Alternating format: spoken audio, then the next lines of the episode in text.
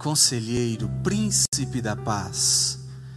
A Ti nós adoramos, agradecemos e queremos expressar nossa gratidão, louvor a Ti nesta manhã, com os nossos corações cheios de júbilo, de alegria, de exaltação, queremos Te dizer: Tu és fiel, Tu és fiel, Senhor, e jamais deixará de ser fiel aos Teus propósitos, à Tua vontade esta que é boa, perfeita e agradável, e há de se cumprir nas nossas vidas, embora nós, cheios de percalços, erros, quedas, pecados, ah, o Senhor faz com que tua plena e boa vontade aconteça para o nosso bem, e por isso te agradecemos. Obrigado, obrigado por esta manhã graciosa, pelos irmãos que estão aqui presencialmente por tantos outros queridos que nos acompanham através da internet. Te louvamos por esta oportunidade. Obrigado pela saúde, obrigado por nossas famílias, obrigado porque o Senhor tem nos feito vencer. Obrigado, Senhor. Não significando falta de adversidades, não, jamais, mas significando tua presença, teu cuidado, tua palavra, tua santa voz a nos guiar. É isso que cremos e agradecemos nesta manhã, em nome de Jesus. Amém, amém. Bom dia, queridos irmãos, graça e paz ao seu coração, amém? Amém. Vou tentar mais uma vez assim. Bom dia, queridos irmãos, graça e paz ao seu coração, amém? Aê, essa nova modalidade de culto, que a gente fica mais afastado assim, parece que a gente fica mais tímido, né? A voz não sai tanto, Vivi, quanto a gente gostaria, e aí a gente fica assim, até para dar um amém, né? De vez em quando, a gente, a gente entende. É diferente, né, irmãos? É diferente ficar longe assim, todo mundo de máscara. É de fato diferente. A gente entende isso. A gente gostaria de estar de um outro jeito, daquele jeito que a gente conhece daquele jeito que a gente gosta, de estar pertinho, de vez em quando comentar imediatamente o culto, o culto vai acontecendo, a gente vai comentando com a pessoa do lado e vai conversando, é uma, uma, uma interação legal, divertida inclusive, gostosa, nos anima. Hoje nós não estamos podendo fazer exatamente isso, nem por isso queremos deixar de nos reunir como igreja, de sermos corpo de Cristo de adorarmos a Ele que é merecedor e o centro das nossas vidas, louvor, adoração. E queremos celebrar a este Deus maravilhoso que nos concede perdão, graça, salvação e presença, que faz toda a diferença nas nossas vidas. Amém, queridos e queridas. Manu, Manu cantou bonito hoje. Cadê Manu? Tá de cabelo novo? Que legal! Que bonito, Manu. Parabéns. Pastor Simvaldo não apareceu aqui hoje para falar com o povo. Hoje só está ali sentadinho, não é? Louvado seja o nosso Deus. Mano, querido, aquela canção que Manu cantou, é teu, é meu, somente meu todo o trabalho e o seu trabalho é só descansar em mim. Essa é para você hoje de manhã, querido, viu? Essa é para o seu coração. Que Deus te abençoe muito, muito, muito. Quero convidar vocês a uma ligeira passagem do texto bíblico, livro de Gênesis, hoje pela manhã, capítulo 9, uma história muito conhecida, muito conhecida, história de Noé. Quero convidar você a pensarmos a partir da experiência de Noé, este homem de Deus, grande homem de Deus, uma das histórias mais icônicas, talvez emblemáticas que nós temos no texto bíblico, conhecida, ah, é quase uma memória afetiva da humanidade. A história de Noé, até quem não é necessariamente crente, cristão, é, conhece a história da Arca de Noé, já virou filme mais de uma vez. Nós conhecemos essa história. As nossas crianças são uma das primeiras histórias que as nossas crianças têm contato. Eles sabem da história de Noé, que fez uma grande arca, e os animaizinhos, essa é a parte mais divertida para as crianças. Os animaizinhos que entraram e foram guardados na arca E no, desde o capítulo 6, na verdade, do livro de Gênesis, nós temos o início dessa história. Hoje a nossa reflexão é lá no final do capítulo 9, é no final da história, mas antes disso, eu gostaria de pensar um pouco o que está acontecendo lá no capítulo 6 ainda. Se a sua Bíblia tem assim alguns enunciados, certamente que o capítulo 6 vai estar dizendo para você sobre a corrupção da humanidade. A maldade que se multiplicara entre os homens. Deus começa a perceber que a sua criação, ah, o decepcionou e se tornaram, essas pessoas se tornaram pessoas más, corruptas, pessoas extremamente egoístas, tomadas por uma maldade sem precedentes, e Deus agora se vê entristecido com a sua criação. Deus se vê totalmente, o, o texto uh, chega a utilizar a expressão Deus se vê decepcionado de haver criado a humanidade e então toma uma decisão, olhando para toda aquela aquela sociedade de então e vendo a maldade que se multiplicava dia após dia, a decepção no coração de Deus, Deus então olha para Noé. E o texto vai dizer, lá no capítulo 6, verso 9: Noé era um homem justo, íntegro entre o povo da sua época. Ele andava com Deus no meio de todo aquele mar de pessoas tomada, tomado por maldade, no meio daquela multidão de gente acometida pela corrupção, gente depravada, caída, maldosa, gente com intenções maléficas. Deus olha para um homem chamado Noé e encontra virtude, justiça, alguém que andava com Deus, um homem íntegro, reto. E então Deus escolhe Noé e dá a ele uma vocação, um serviço, um chamado. Olha, Noé, eu tenho me decepcionado com essas pessoas. E tomei uma decisão bastante séria de destruir a humanidade. Vamos recomeçar e você precisa construir uma arca. Esta arca é símbolo de salvação, é símbolo de, de uh, da minha presença, do meu afeto, do meu cuidado, da minha intenção em salvar, da minha intenção em, de alguma forma, oferecer oportunidade. E você vai construir essa arca, não é? E todas as pessoas que entrarem na arca, elas estarão salvas da catástrofe, do dilúvio, da destruição. E você vai trabalhar, Noé, e Noé trabalhou muitos anos, desacreditado pelas pessoas da sua época. Noé trabalhou incansavelmente, construiu uma arca, sob várias orientações do Senhor, o seu Deus, confiando naquilo, confiando na relação com o sagrado, confiando numa voz, numa, num, numa experiência, num momento. De alguma forma, Noé não duvidou e se lançou nesse projeto esteve à disposição de Deus e pôs-se a construir essa arca enorme, gigantesca, capaz de abrigar a sua família.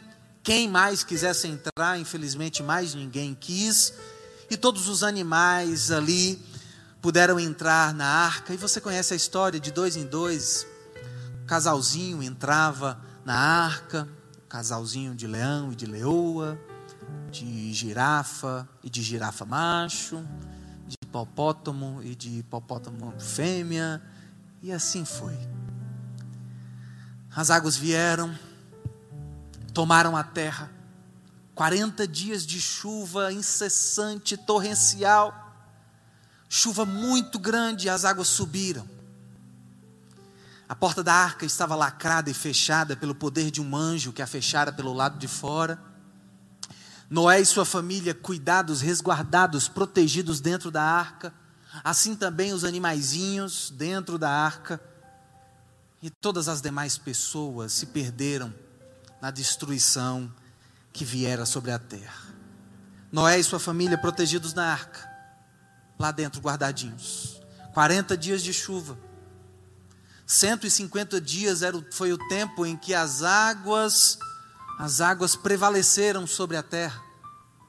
Por vezes Noé soltava uma pombinha para testar se ainda tinha, se já, já tinha descido as águas e se já tinha algum lugar seco.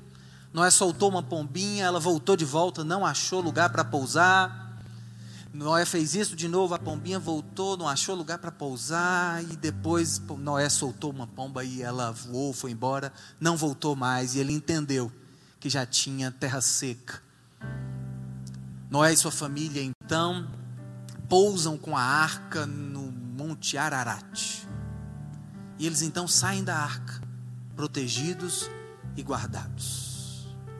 A arca é um arquétipo da salvação por Jesus Cristo. Salvação, graça de Deus. Jesus está tentando dizer: olha, vocês se perdem, vocês se destroem, mas eu ofereço a vocês salvação. E Deus está continuamente mostrando essa salvação ao seu povo. A arca é símbolo de Jesus. Quem entra nele, quem caminha por ele, ele que é caminho, verdade e vida, e que ninguém consegue chegar ao Pai senão por meio dele. A arca é esta salvação para aquele povo. E aí, depois que eles saem da arca, eu convido vocês ao texto de Gênesis 9, versículo 20. Assim está escrito: Noé que era um agricultor, foi o primeiro a plantar uma vinha. Bebeu do vinho, embriagou-se e ficou nu dentro da sua tenda. Cã, pai de Canaã, um dos três filhos de, de Noé, viu a nudez do seu pai e foi contar aos seus irmãos que estavam do lado de fora. Mas Sem e Jafé, os outros dois filhos de Noé, pegaram a capa, levantaram-na sobre os ombros e andaram de costas para não verem a nudez do pai. Cobriram-no. Quando Noé acordou do efeito do vinho e descobriu que o seu filho caçula, o Cã, tinha feito, disse: Amaldiçoado, maldito seja você, Canaã, escravo de escravos será para os seus irmãos. Olha que coisa. Noé passou por tudo que passou. Foi desacreditado pelos homens quando anunciaram a construção de uma arca. Fez a bendita da arca. Entrou na arca, colocou os animais, a chuva veio como prometido. Passou mais de 50, 150 dias à deriva nessa, nesse vasto mar. Salvou a sua família, saiu da arca e o texto fala, primeiro registro, depois que tudo isso acontece, é que Noé plantou uma vinha. A primeira coisa que Noé fez depois de sair da arca foi plantar uma vinha. E do fruto da vinha fez o vinho encheu a cara. Noé tomou um porre homérico. Noé bebeu todas que tinha direito, que não tinha direito, que devia, que não devia. Noé cometeu excesso o grande homem de Deus. O homem que o texto registra, que, Noé, que Deus olhou para a humanidade e viu que a humanidade estava depravada, caída, corrupta, mas tinha Noé justo, íntegro. Noé agora caiu. Noé vacilou. Noé, de alguma forma, cometeu excessos, e isso ensina para mim e para você. Nós podemos ter caminhadas, caminhadas que podem inspirar pessoas. Nós podemos ter caminhadas que, que uh, são caminhadas que, aos olhos de outras pessoas, são caminhadas justas. Nós podemos ter uma história honrosa. Nós podemos ter, assim, boa fama entre as pessoas. De alguma forma, as pessoas podem olhar para nós e dizer assim: olha, ali vai um homem uma mulher de Deus. Mas também é possível dizer que nós, eu e você, e Noé aqui agora somos todos nós, de vez em quando nós temos escorregadelas. De vez em quando nós temos tombos enormes. De vez em quando nós somos acometidos de um porre como este de Noé, e não foi só um porre. Noé tomou todas, e Noé ficou peladão, e Noé. Noé envergonhou-se a si mesmo e aos demais. Noé fez algo que não se esperava de um homem de Deus. Noé fez algo que não se esperava, talvez, de um pai de um líder, e de repente a gente precisa pensar nessa mesa dos relacionamentos, nesse jogo dos relacionamentos. Na oração da família que nós fizemos ainda há pouco, nós temos pessoas que nós amamos, que nós acreditamos, mas essas pessoas escorregam, irmãos. Essas pessoas elas pecam. Essas pessoas nos decepcionam. Pessoas que são santos homens de Deus e vão continuar santos homens de Deus, eles tomam porres homéricos. Eles cometem excessos. Eles caem, eles vacilam. Eles cometem coisas que nos decepcionam. Daí a gente percebe que uma trajetória de vida não é feito, não é feita apenas de, de um elemento. Nós não podemos caracterizar nenhum de nós, nenhum de nós, a partir de uma única experiência. Noé não é, não é ao mesmo tempo só o grande homem de Deus que salva a humanidade, e Noé também não é o camarada do porre homérico. Noé não pode ser uma única coisa, eu e você não somos uma única coisa. A nossa história é composta por muitas, muitos elementos. Você não é aquele teu erro do teu passado, meu irmão, minha irmã. Você não é a sua sequência de acertos. Você não é essa pessoa incorruptível, você não é essa pessoa que sempre acerta, que não erra, que tem sempre uma palavra boa. Você não é uma pessoa que nunca erra. Você não é isso. Você é um ser humano marcado pelas contradições, pela criatividade, pela mudança. Estamos estudando agora uma série no De Casa em Casa, por nome Vir a Ser, já estudamos no passado, uma série de mensagens aqui na nossa igreja. Fala de mudança, de fluxo, fala de constante mutação, de movimento. Estes somos nós.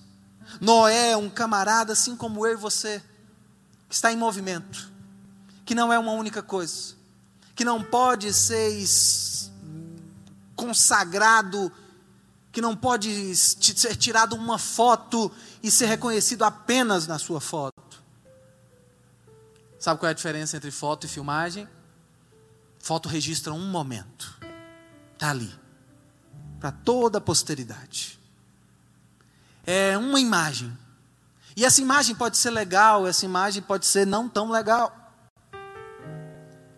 Certamente que a sua vida tem muitas fotos, imagens de momentos, momentos dignos de celebração, momentos dignos de honra, mas a sua vida também tem fotos de momentos não tão interessantes. A sua vida tem fotos de momentos vergonhosos, fotos que você quer esconder.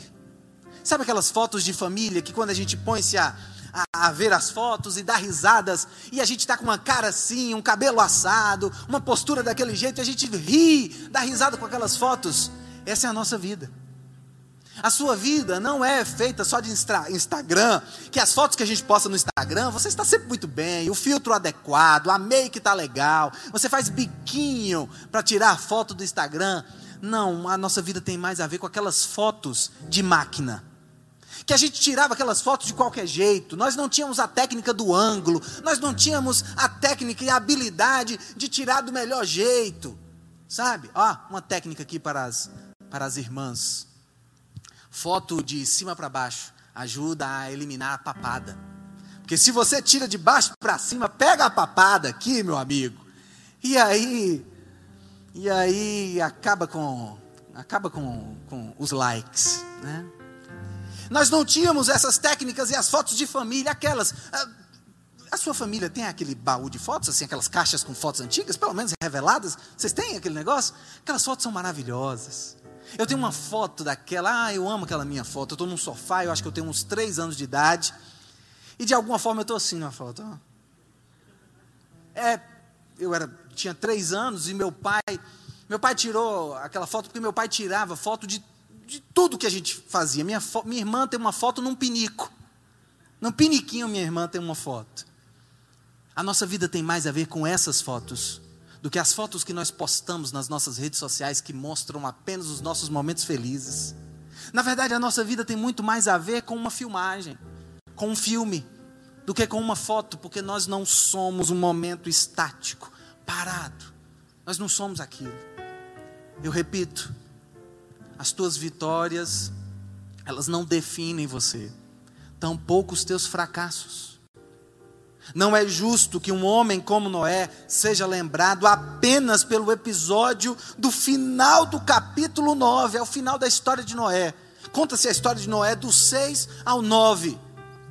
E aqui no final da vida de Noé, Noé cai, erra, é, comete um excesso, tem uma imprudência, é, faz besteira. Mas nem por isso Noé deixou de ser o homem que nós conhecemos hoje e celebramos. Você conta as, suas, as histórias de Noé para os seus filhos, porque é uma história digna mesmo de ser contada. A gente não precisa retirar Noé do texto, só porque ele deu essa escorregadela. Pastor, o senhor está de alguma forma aqui validando o erro de Noé? Não, eu só estou dizendo que esses somos nós. Nós somos assim. Nós somos assim. Cometemos os nossos excessos. A diferença é que nós temos o excesso de Noé e nós temos as atitudes dos filhos de Noé. Cã, o filho mais novo, viu a situação do pai, que estava bêbado, trêbado e nu na sua tenda, foi lá, viu a nudez do seu pai, o que significa envergonhou o seu pai, o viu numa situação degradante e não cuidou do seu pai, saiu dali sem, sem cuidar dele, sem protegê-lo, saiu e foi contar aos outros dois irmãos. A história não, não deixa claro, mas sugere que Cã foi fazer chacota do pai. Olha lá, papai bebeu todas, está peladão lá dentro da tenda. A sensação que temos é que o filho mais novo não teve o cuidado, a educação, o tato de entrar na intimidade do pai e, e, e preservá-lo, e cuidar de um momento frágil do seu pai.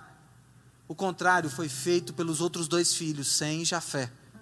Eles entraram com uma capa e caminhando de costas, tiveram o cuidado para não envergonhar o seu pai, não vê-lo naquele estado, não destruírem uma imagem de um pai que eles tinham, não, não, não, não uh, desconstruírem uh, tudo que Noé tinha sido, tinha feito na sua caminhada.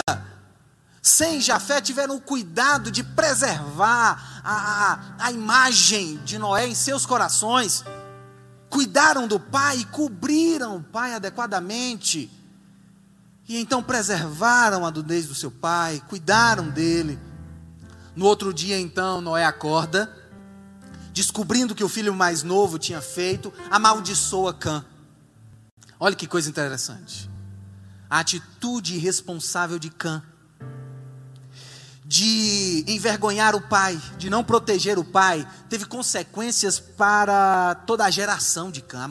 Amaldiçoado seja a casa de Cã, Canaã, os cananitas, sejam amaldiçoados. Aqui nós temos uma cisão na família, abençoados foram os filhos de Sem de Jafé, mas os cananitas, os cananeus foram amaldiçoados por causa da atitude de Cã, porque eles envergonharam o pai. E o que nos leva a pensar: quando nós cometemos os nossos excessos e nós os cometemos, não os esconda, não finja que você não faz.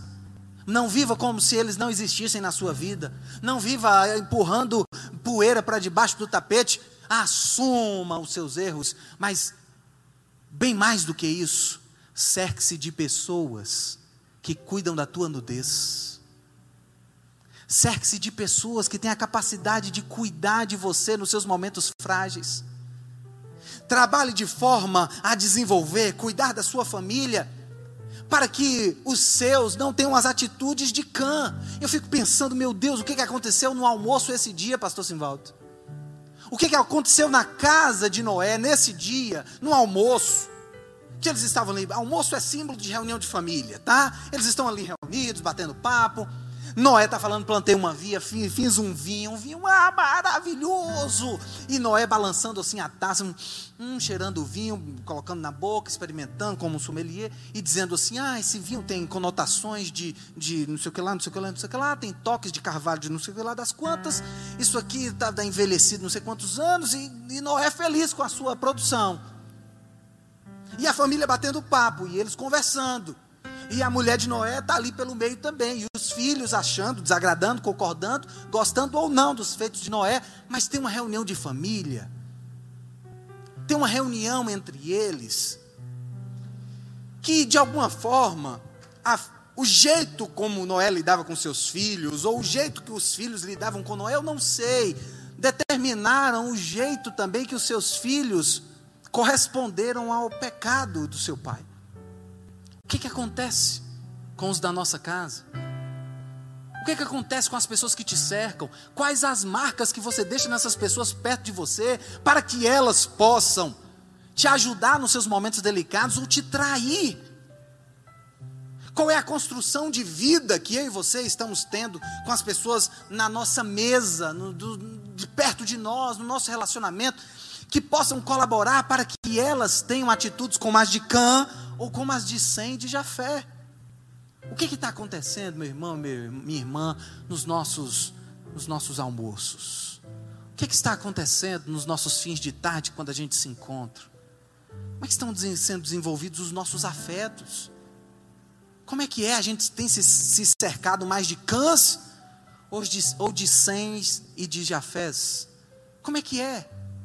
Quem são as pessoas que estão perto de você quando você peca, quando você erra? E você erra, você fala besteira. Eu falo, irmãos. Eu me excedo. Eu faço coisas que me envergonho depois. Na, no momento da, da do excesso da raiva, sim, a gente fala, faz. E eu acho que você também deve fazer. Quero saber quem é que está do nosso lado para poder nos proteger, nos abrigar, cobrir a nossa vergonha. Eu me lembro de uma outra história, uma história que está lá no livro de 1 Samuel, se eu não me engano. História de uma mulher chamada Abigail. Ah, como eu gosto desse texto. Abigail tinha um, um marido chamado Nabal. Nabal significa tolo, ignorante, bobo. Na nossa linguagem aqui, um bocó. Nabal era um homem vergonhoso. Mas Abigail era descrita como bela e inteligente. Olha que coisa. Certa feita, Davi estava no campo com seus guerreiros era aquele momento em que Davi estava fugindo de Saul e ele estava com seus guerreiros no campo. E no campo também estavam os pastores de Nabal, tosqueando as ovelhas de Nabal. Durante o tempo que Davi estava no campo e esteve com os, os pastores de Nabal, ele não pegou nenhuma ovelha, pelo contrário, protegeu os pastores de saqueadores. E então Davi manda uma mensagem para Nabal: Olha, Nabal, eu estou aqui no campo, protegendo os seus pastores, não tomei nenhuma das suas ovelhas e nem permiti que ninguém o fizesse. E eu gostaria que você me mandasse suprimentos, ah, que você me mandasse generosamente ah, comida, suprimentos. A mensagem chegou para Nabal, e Nabal, no alto da sua ignorância, mandou um recado para Davi: Não te conheço, Davi. Não vou mandar nenhum suprimento para você. Se vire. Se vire, Davi cuidar de sua vida, eu não tenho nada a ver com você. A mensagem chegou para Davi. Só que Davi era homem de sangue no olho e nas mãos também. Davi ficou enfurecido, irmãos, irritado. E falou assim: Eu vou matar esse homem chamado Nabal. E aí me faz lembrar de uma história, por favor, me, per me permita, eu tenho que voltar. Mas o meu avô, meu avô, o seu Ademar, ele está com 96 anos. Uma vez foi o meu avô pagar uma dívida que ele tinha com seu filho. Estou lá alegrezinho e foi pagar uma dívida que ele tinha para com seu filho. Um homem o interpelou no meio do caminho e falou assim: Ah, eu vim buscar o dinheiro. Aí meu avô assim: Ah, sim, o dinheiro de, de Dalmi, o filho dele. Aí o camarada falou assim: É. Meu avô tirou o dinheiro e deu para o homem. Num lapso de, de, de ingenuidade. Depois ele descobriu que foi assaltado. O pastor Oswaldo deu uma risada. Meu avô foi assaltado. E aí, meus, meus irmãos, meu avô é nervoso. Meu avô, é cabra marcha, meu avô. E meu avô ficava nervoso, falou assim: Eu vou matar, eu vou matar aquele desgraçado. E meu avô falou assim: Olha, eu vou, eu vou, eu vou armar uma tenda na porta da delegacia. No dia que aquele homem for preso, eu não deixo nem ele entrar na, na, na cadeia, eu mato ele na porta da delegacia. Aí minha tia falou assim: Seu Ademar, pelo amor de Deus, o senhor mata ninguém, seu Ademar, o senhor tem coragem de matar. Meu avô virou para minha tia e falou: Senhor Gilma, será preciso matar um para tu acreditar que eu mato mesmo? Ai, meu avô, meu avô. Eu acho que Davi estava mais ou menos assim como meu avô, tomado possesso, mesmo. Eu vou matar Nabal, eu pego esse Nabal, eu vou matar ele. Partiu Davi com seus homens para a casa de Nabal. Quando Abigail mulher sábia, inteligente, bonita, formosa, soube da imprudência do seu marido. Abigail foi ao encontro de Davi no meio do caminho, levou os donativos, levou tudo, ajoelhou-se aos pés de Davi e clamou: Pelo amor de Deus, meu senhor, não faça tal coisa. Não destrua a casa do teu servo Nabal, não ligue para aquele tolo ignorante. Eis aqui todos os seus donativos. Abigail acabou por impedir uma uma tragédia. Abigail cobriu a vergonha do seu marido, e eu fico pensando: onde estão as esposas que cobrem as vergonhas dos maridos? Onde estão os maridos que cobrem as falhas das suas esposas? Onde estão os filhos que cobrem as falhas dos seus pais e os pais que compreendem as falhas dos seus filhos? Isso é mesa, isso é relacionamento, é gente, é almoço, são as pessoas que nos cercam, gente que está do nosso lado. E quem são elas? A pergunta é: quem é você nessas duas histórias? Você é Noé, que toma um porre? Você é Cã, que não se importa, se envergonha, ainda faz chacota?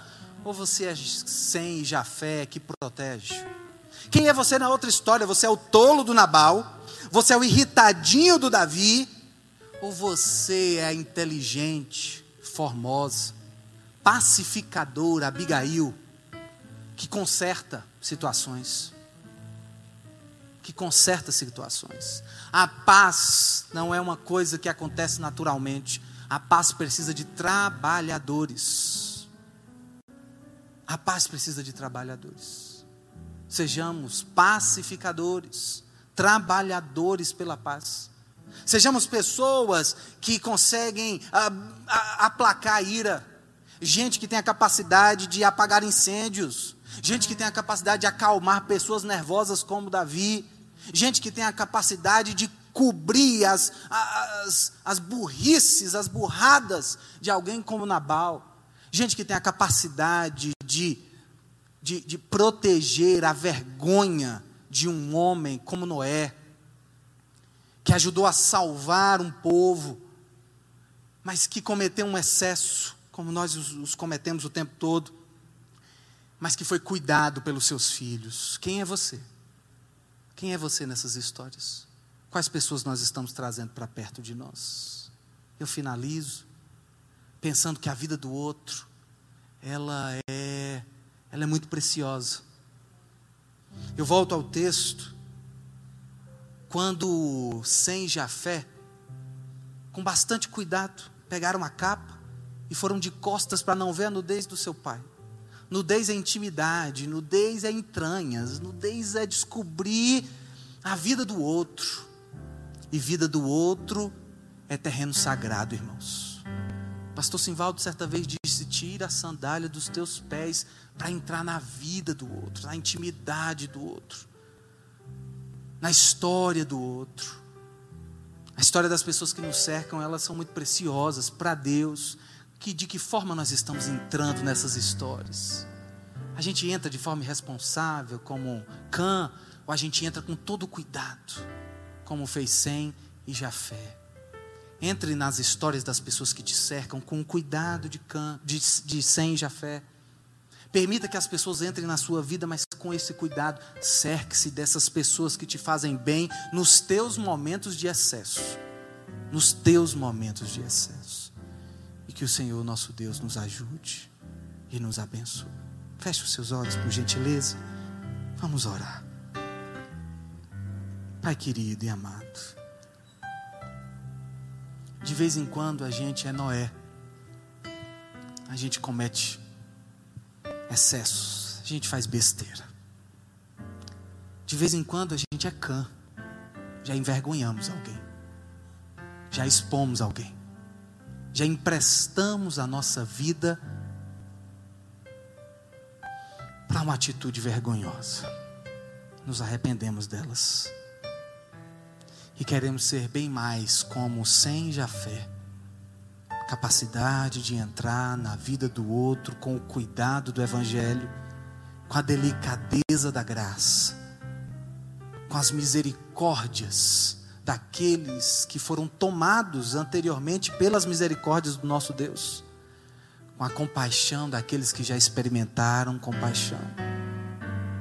Nos faça ser, Senhor, essas pessoas sensíveis, nos dê a inteligência de Abigail, não nos permita ser